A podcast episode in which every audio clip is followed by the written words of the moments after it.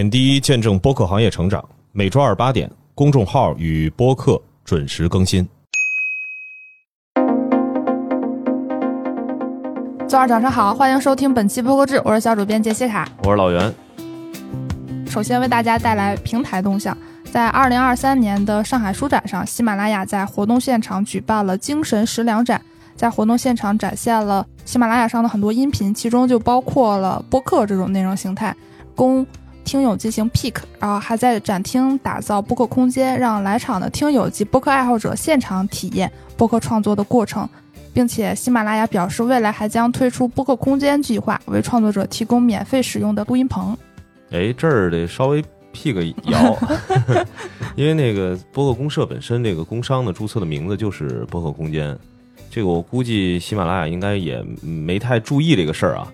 这个他这边这个播客空间跟公社现在在打造的一系列的这个播客空间，目前来说还没有啊很确定的合作关系，所以这个应该算是两个不同的系列产品，就是补充一下。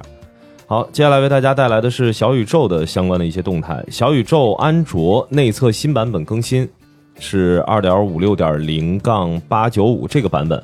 新增了深色模式，可以在设置外观设置中选择跟随系统自动切换，或者是手动切换。因为之前小宇宙的用户啊，一直有一个呼声，希望小宇宙能够推出这个深色模式啊，已经喊了很久了。那这次呢，也是看到终于开始在内测的版本当中做了这个更改和更新。接下来本周播客动向呢，首先是一个大事件。八月十八号，Vogue 的播客早 Vogue 播客正式上线。节目呢是由 Vogue 的全媒体编辑总监张宁和 Vogue Business 编辑副总监潘艺玲共同主持。在节目里，你可以听到 Vogue 主编们对于当下时尚文化与行业趋势的最新解读。各个行业的天花板级人物也将做客每一期节目，通过声音与 Vogue 一起共同探索世界的脉搏。节目可以在小宇宙、网易音乐、喜马拉雅收听。多说一句，就是实际上杂志入场呢，之前我们看到已经有很多了，包括是 GQ，然后三联，其实都已经进到播客这个领域。但是这种偏时尚和妆面相关的一些这种时尚杂志进入，这个其实会带来一些比较大的变化。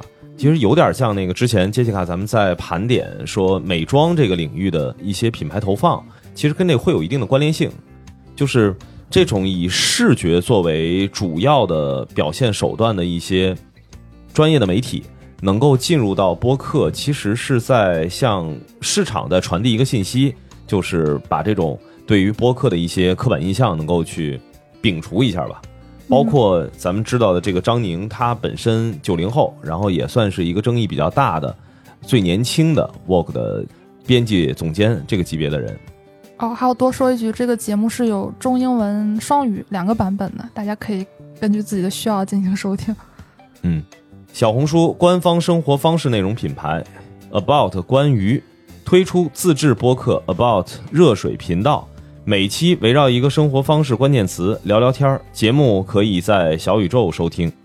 这个稍微介绍一下，因为它这个第一期节目已经上线了，而且这个话题很有意思，就是说现在年轻人特别流行一个活动。叫抱树，就是抱着树，就是大家。哎，这个我真的是不知道。以前经常能在公园看到老大爷撞树，那现在你或许能在一些公园看到一些年轻人一起抱着树。那这个现象背后到底是为什么？这期节目就是关于这个挺有意思的现象。可以可以。游戏社区 TapTap 开发者服务团队推出播客《游戏制造者》，邀请一些游戏从业者与大家分享行业内的见闻。以及在游戏制作、开发、运营及推广等方面的经验，希望能够为想要进入或已经进入游戏行业的你带来一点帮助。节目可以在小宇宙、喜马拉雅收听。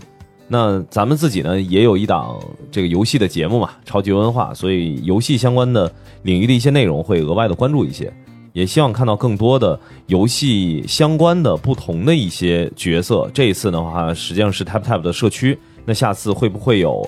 更多的一些独立发行商啊，或者是一些手游的这个大厂，能够官方的进到播客这个领域来，让自己的用户也感受一下播客的魅力。接下来跟大家分享一些播客的线下活动。在八月二十六号到八月二十七号，小草坪的播客草地漫游 Swing 会在广州未来社举行播客录制开放麦。这个节目我们之前有报道过，是一个专注于户外的一个算是非盈利组织吧，搞社群的一个组织。然后他们最近要发起的这个活动就是。大家比较熟悉的，就像闲聊那种形式，现场的大家一起共创。然后稍微介绍一下，这个活动会有两场，一个是八月二十六号的中午，还有一个是八月二十七号的下午。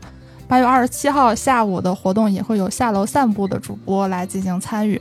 然后如果对这个活动感兴趣的话，可以在小草皮这个公众号的推文里进行报名。然后还有一个文章里没有提，但是。我觉得有必要分享的一个活动是八月十九号，自我进化论在深圳举行了线下活动。哎，这个大湾区的活动，咱们之前报的这个没有那么多啊。欢迎大家来投稿，我们确实总会漏一些。那接下来为大家带来营销风向。八月以来，Tizo 通勤耳机渊投放了二十档左右的播客。今年四月呢，Tizo 发起了言之有理播客资助计划。通过征集投稿的方式，选出最言之有理的一个或多个策划进行资助。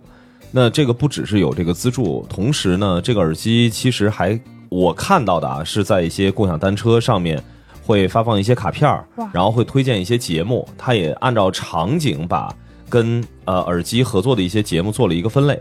哦，对对对，我好像看到是推荐了短节目在单。对对对，它是分不同的一些场景嘛，就是适合你在起床的时候听，然后通勤路上听，还是睡前听，大概的按照这种方式把一些合作的节目做了一个分类的推荐。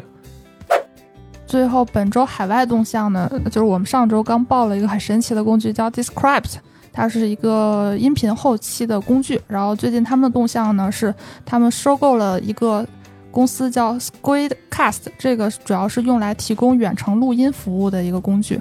然后具体的收购条款并没有对外披露。目前两个工具还是属于独立运营的状态，只不过 Describe 用户可以免费使用远程录音功能了，而且 Squidcast 订阅用户无需额外支付费用，也可以使用 Describe 的部分功能。啊，这个听起来像是一个远程录音的工具的普及。但是总感觉好像前几年在中文这一块的话，因为远程录音在一些新的节目里算是一个首选方式。这个突然我们又看到了国外的动向，里面收购了一个远程录音的服务商，会觉得有点风水轮流转。哦，是怎么才搞啊？对。然后下一条动向很有意思啊，是播客公司 Acast 宣布从九月一日开始将不再接受使用 Spotify 广告分析工具的广告投放。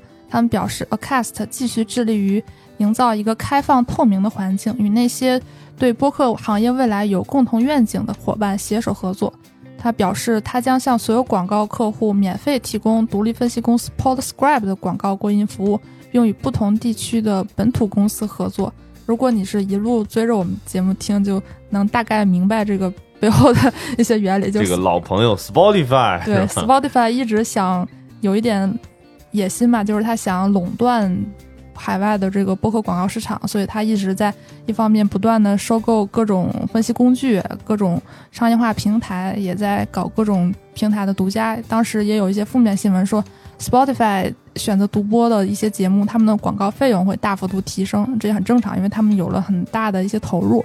那长此以往，像 Cast 应该是海外最大的几家播客公司，他们也面临 Spotify 的这样一个竞争，相当于一个。反击啊，是挺有意思。然后最后呢，也想问一问大家，呃，你通常会用什么设备听播客？会在什么样的场景听播客呢？哎，这个设备具体指的是？哦，就是大家具体一点，你是用有线耳机、无线耳机，还是用功放？啊，对，这样的收听智能音箱。嗯，好，以上就是本期节目，我们下周再见，拜拜。